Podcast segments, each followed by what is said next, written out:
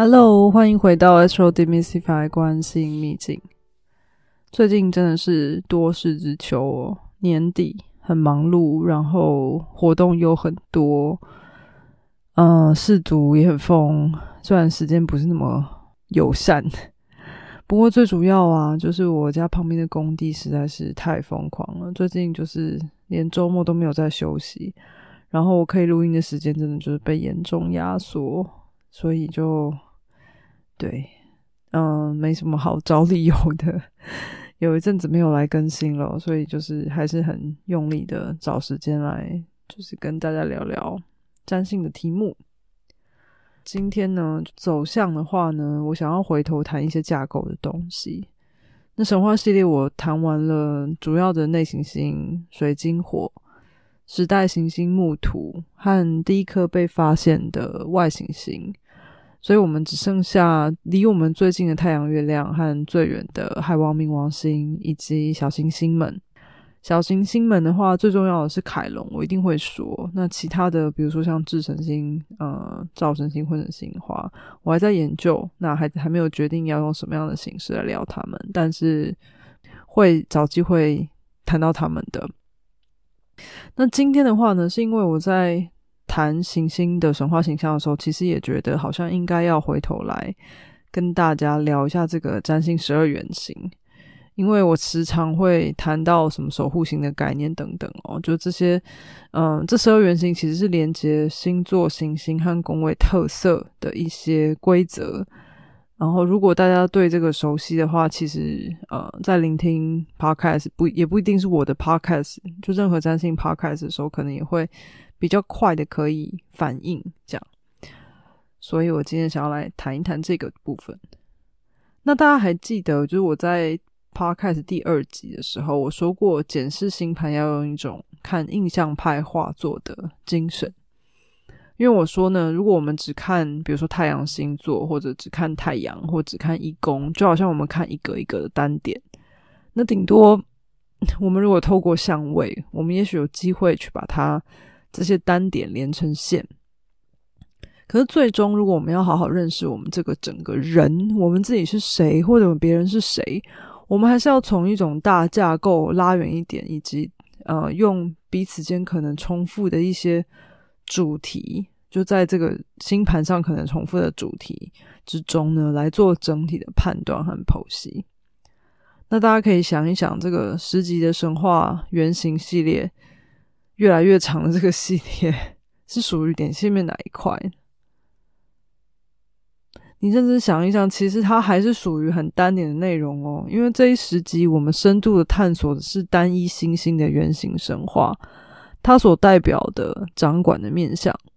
虽然每一集都很多，而且我真的是越做越长了，就是还做两集，那两集的成分可能就是四集的长度，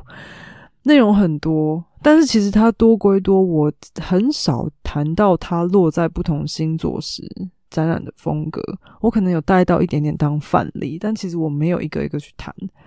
然后同时我也没有谈太多它跟别的星之间的一些关系，顶多可能金火有谈到，那但是没有一个一个去谈，对不对？所以这些变化呢，目前我都没有太多琢磨。所以我们目前在行星神话系列谈的，真的就是。如果我们说一个水彩，就是刚打开旋钮挤出来，还没有调色、还没加水之前的样子，那就是我所谓行星神话形象想要把它还原的。所以它真的是非常点的内容哦。可是好了，那我们如果了解了这些呃最基本根本的神话形象之后，我们其实才有办法了解说，哦，原来我们心里都有这些人物啊，这些神物，这在我们心里的众神殿当中都有这些人，只是有一些存在感高一点，啊，有一些可能会被压制。只是说，那有趣的就在于说，我们每一个人心里面的这些这些角色如何互动，然后这些不同的互动关系呢，才会让我们每一个人都成为独一无二的人。所以喽，其实啊，你听我的每一集内容，每一集它的这个本色，就是每一颗每每一颗心，每一个神的本色，你可能都会有一部分觉得嗯有，可能有一部分觉得还好啊，可能有一些点你会觉得我根本没有，或觉得这件事情跟我无关，特别不擅长，其实都很正常哦。因为他讲的就是 pure form，它最初的、最根本的样子。对，但即使你有发现吗？就是你有没有觉得说，哇，这这么复杂的这么多级数，还是单点而已啊？不要说你，我自己也觉得这些内容非常的就是 intense 啊，就是因为毕竟就这些内容呢，就是需要很多时间去呃对照，然后我其实参考了很多大师的资料，还有我自己的一些解盘经验来组织就每一集的内容。但是老实说啊，占星解盘呢，是所谓的积极想象嘛，就是它其实也就是透过一些单点的概念和这些单点所象征的意象的掌握，那你。才能够把这些积极想象就是凑在一起，然后把两者应用在星盘组合当中。所以熟悉各种原型当然很重要啊。然后这些原型的概念和就是这些剖析的方法，其实也是心理占星很重要的一些基本知识和概念。如果我们从，因为大家也对心理学和占星很好奇，那我在这时候来谈一谈，就说，诶，那荣格的原型理论。在这里是怎么样关联的？那它所谓的原型其实并不是一种力量，而是一种模式，而且这个模式是预先存在的。你看，我一直说就是预设的这个神神的这个形象，神话形象。那这个模式赋予我们呃内在，当我们唤醒心里的某一个原型的时候，我们会开始去展现那个原型给我们的能量。最好的例子就是火星啦，因为我我就提到嘛，就是尤其在运动场上，我们常常有机会会发现自己那个不为人知的爆发力啊，而且是你要到了那个赛场上，然后鸣枪之后，你才会有那个自己都不知道哪里来的爆发力，推动自己前进。那周末如果你什么都不想动，想宅在家里发懒的时刻，也许就是你内心里面的金星在驱动着你，就是让你只窝在被窝里面懒得出门啊。那我们每天都在呼叫这些不同的原型为我们而用啊，只是我们平常当然没有必要一一的去分析或是识别这些原型，只是说有一些人的某一些原型可能非常明显，那有一些人可能还在潜意识里面去潜伏，但这也就是我们每一个人有趣的地方喽，因为我们不会只有一种原型，也没有办法只是一个向度而已，因为我们都是由无数原型组成的嘛，我们可以。有英雄的勇气，有老师的严厉，有孩子的天真，有妈妈的母性。那反过来，我们可能有说谎的天性哦，那或者是其他的一些比较负面的一些天性，我们其实是有的。那所谓的荣格所谓的个体化过程，也就是从这些不同面向的我们当中，逐渐体认出，哦，原来我们是这个配方啊。那有了这个配方之后，综合去组成自己的英雄之旅。好了，那原型这件事情呢，就是其实顺道跟大家分享一件事情，就是他其实是带我踏入占星学习的其中一个小小的机缘。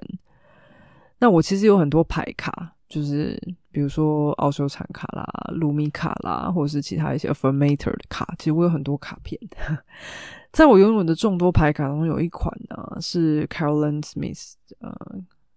他的这个牌卡叫做人格原型卡。那也有人他自己也说这个可以当桌游玩了，但我觉得当桌游玩可能真的有一点沉沉重哦。那这个 Myth Doctor Myth 的这个牌卡设计呢，其实是利用占星学里面的十二宫位作为人生领域发展领域的一个基底，然后呢，让个案呢就是去选取他的这些圆形牌卡当中十二个，你认为你自己。有感觉，你认为你有这个人格原型的牌卡，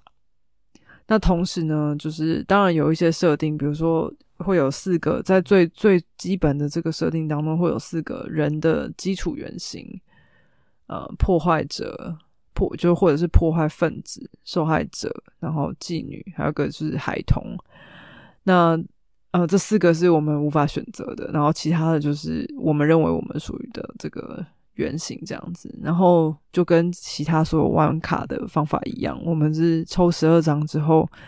呃，对照这个数字，然后把它排到工位里头去，有点像是说，哎，安排一个圆形只能在一个工位里头这样子。好，那当然，这个是呃，你知道抽牌卡有时候是一种就是当下的与世界的这个感应啊。但是呢，我当时觉得非常有意思哦，因为这其实是我第一次接触人荣格心理学当中所谓原型的概念啊。那是后来呢，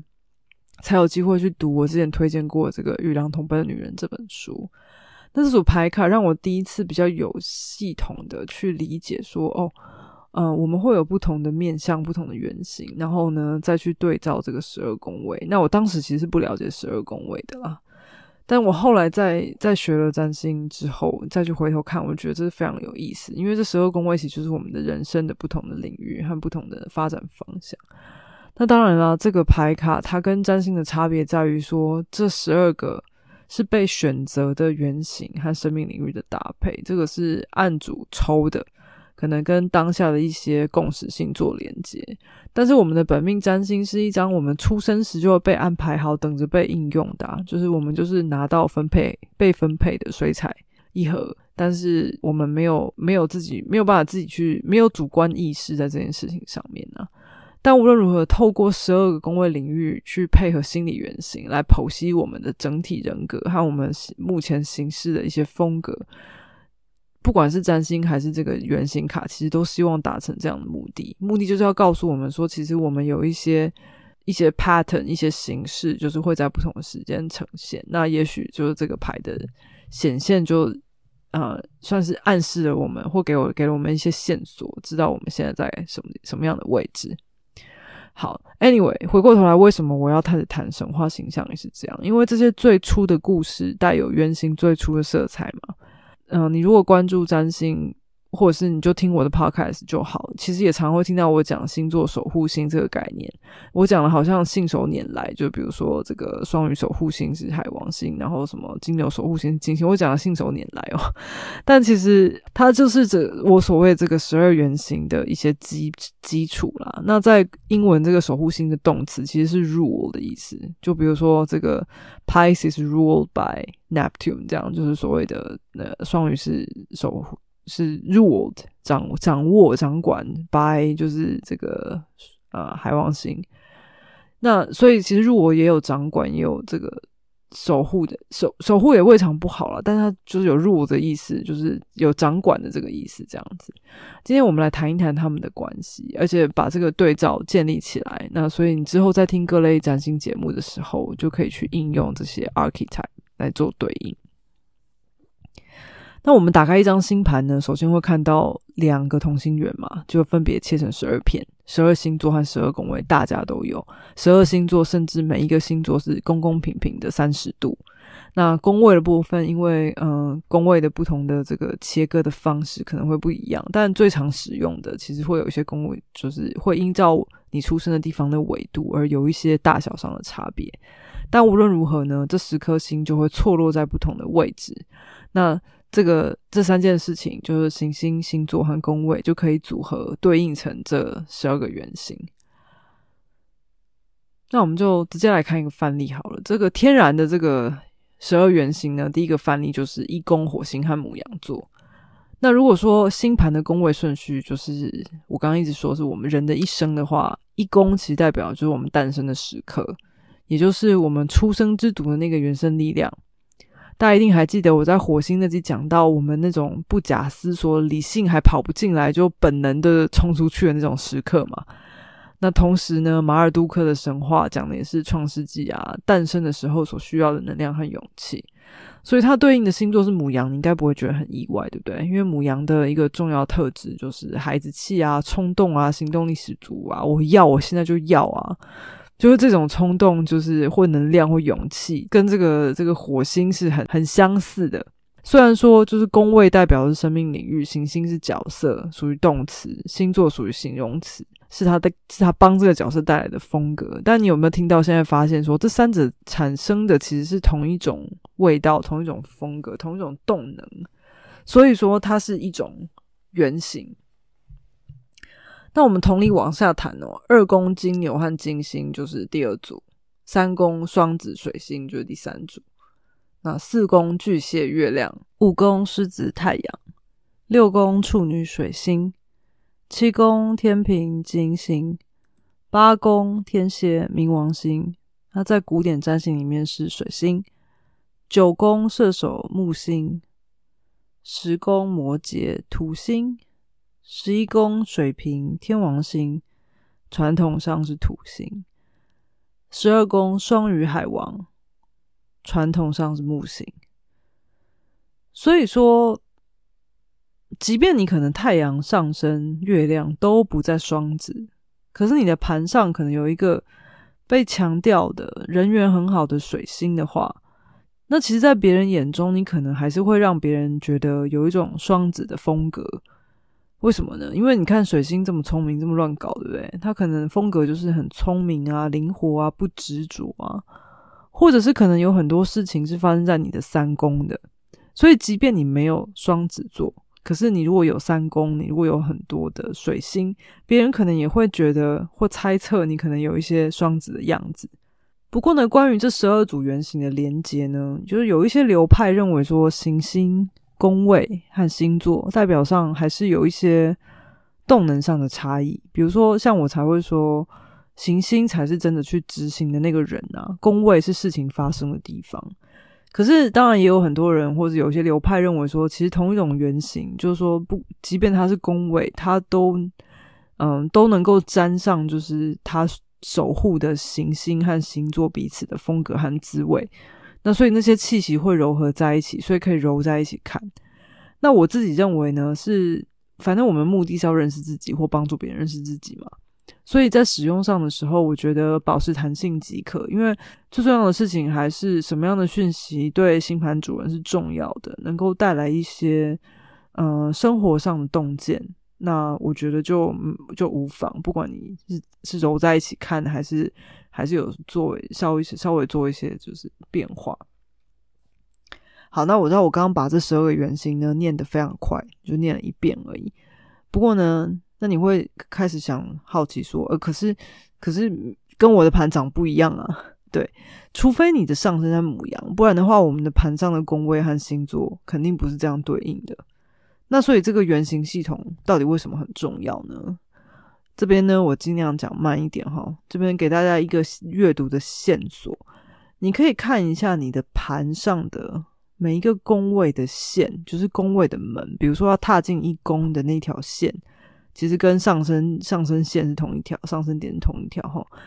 所以如果你的第一宫的那条线上升点落在天秤座的话，就表示你的一宫是由天秤座的守护星来守护。天秤座的守护星是谁？是金星。所以你的一宫这个自我认同的议题，金星就会是带你探索这个领域的好朋友。那这时候你可能就会觉得说，哎，可是金星不在一宫啊，金星在我别的地方。那这边举个例子，也许你的金星是在九宫，那就进一步表示说，你的自我认同这个领域会透过金星这个角色展现在九宫，也就是文化理念领域的事情中找到线索。嗯，再说一次哦，例如你的第一宫，假如你的上升点落在天秤座。你的你的第一宫就会由天秤座的守护星，也就是金星来守护。所以说，你的一宫的议题、自我认同的议题，它就是靠着你的金星来探索的。那这个金星平常平常活动的范围就在九宫文化理念这个范围。所以，当你的金星在九宫发展的时候，会同时去守护到你一宫的自我认同。OK，所以为什么理解这十二个原型很重要？因为嗯，久了以后你就真的会很熟悉这些守护型的关系，所以你在看你的盘的时候就有办法去做很多的以此类推。OK，那所以我刚刚讲的是第一宫的位置嘛，所以每一个宫门宫位的门上面都会落在一个星座，所以我们去看那个星座的守护星，基本上就会。呃，有办法去连接你每一个宫位和每一个宫位守护的星落在的地方，以及它的互相对应的关系。好了，那所以说呢，为什么比较多星落在的那个宫位会是人生必修课？不也就这样吗？也就是说，你在必修那些星落在的地方的时候，同时也会照顾到和守护到那些空宫的位置。对，因为会有许多议题会掌握在有心的那些宫位，那其他的宫位就会连带的受到这些有心的宫位的照顾。好，那回过头来，大家肯定会想知道了，那到底要怎么判断自己的哪颗星有被强调嘞？那其实有很多很多线索可以做了，然后也有很多议题可以需要慢慢介绍给大家。不过我先给大家几个线索是。之前在讲四轴的时候就有说到，如果你有星在四轴的轴线附近，然后又落在一四七十宫的话，它就是所谓的 angular 的星，它的存在感会比较高，它也比较重要，因为四轴是我们的根基嘛。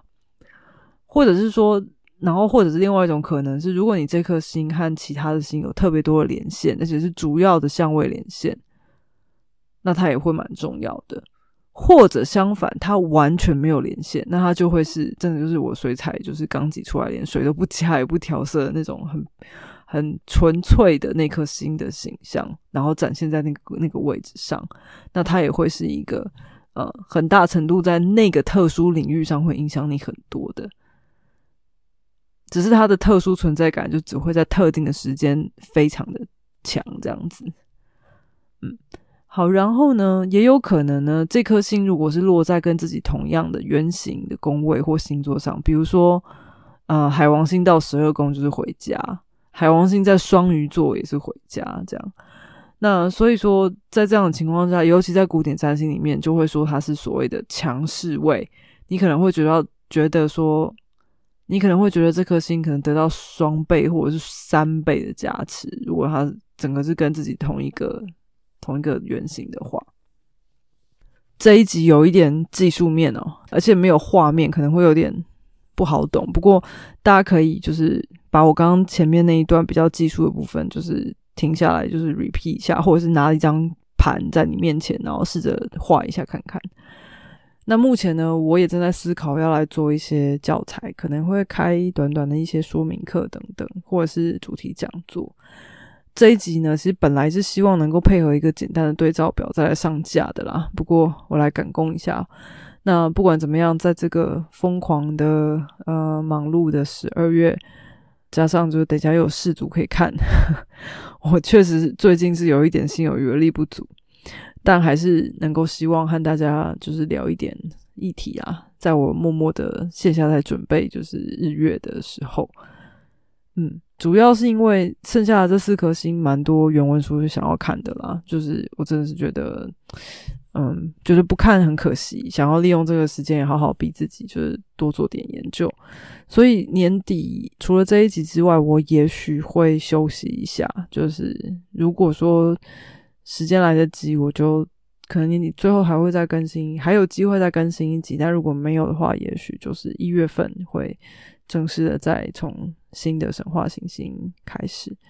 所以在这边先祝大家圣诞节快乐，新年快乐。然后另外呢，一定要好好的谢谢，特别的谢谢赞助我的朋友。其实我根本还没有开始宣传，因为我其实真的很想要准备一些教材啊，或者是一些 freebie 的东西给大家。然后尤其是愿意支持我的听众朋友们，那。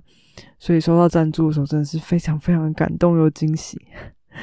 那就请再等一等我，然后呃，我会我一定会好好的准备一些好东西，然后分享给大家的。就再一次跟大家说圣诞还有新年快乐。那我们嗯明年见，拜拜。